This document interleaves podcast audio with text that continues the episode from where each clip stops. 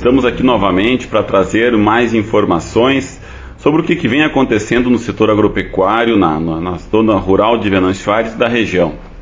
Nós tivemos aí algumas situações que aconteceram nos últimos tempos, nas últimas semanas, o retorno então um pouco das, da umidade no solo, da chuva, isso traz um, um alento e um benefício né, para as famílias rurais que têm a sua renda e a sua vida alicerçada aí na produção, tanto agrícola como pecuária. E aí nós temos que fazer um parênteses e uma, uma divisão, né? Até então, o que, que vinha acontecendo nas lavouras e a partir da chuva, o que, que passa a acontecer? São duas situações bem interessantes, né? A primeira, que quando nós não temos chuva, nós temos uma dificuldade de desenvolvimento né, da produção agrícola, tanto a, a, agrícola como pecuária, devido à diminuição do, do volume de, pro, de produção vegetal. Mas quando nós temos pouca chuva, nós também temos o pouco desenvolvimento de pragas e doenças relacionadas com essa produção vegetal. No momento que a gente retoma, que existe uma nova umidade no solo, uma nova retomada aí da chuva e da umidade nas lavouras, principalmente da nossa região, a gente percebe que algumas pragas e doenças elas começam a aparecer um pouco mais nas lavouras que passam a começar a se recuperar devido à umidade.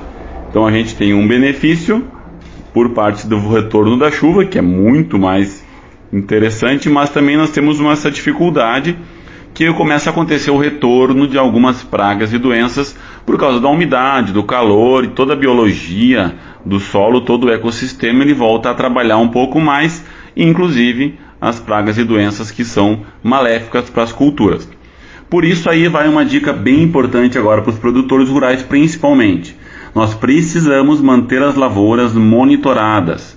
Nós precisamos fazer visitas constantes de 5 em 5 dias, de semana em semana, nas lavouras de verão agora, que muitas lavouras, tanto de, de milho, do safrinha, ou, que está sendo plantado, para a gente observar principalmente cigarrinha, agora de início do milho safrinha, e como as lavouras de soja, que a gente também veio acompanhando nos últimos dias, que começam a aparecer algumas pragas e doenças de fim de ciclo, que é o ciclo pós-floração, início de eh, formação das vagens e enchimento de grão. Então é muito importante a gente monitorar as lavouras, identificar as doenças, para poder, se necessário, tratar, tratar com a dosagem, a quantidade correta e com um alvo específico. Nós não podemos tratar as culturas, querer aplicar algum produto nas culturas de uma maneira geral. Nós precisamos aplicar sabendo o que, que a gente precisa combater.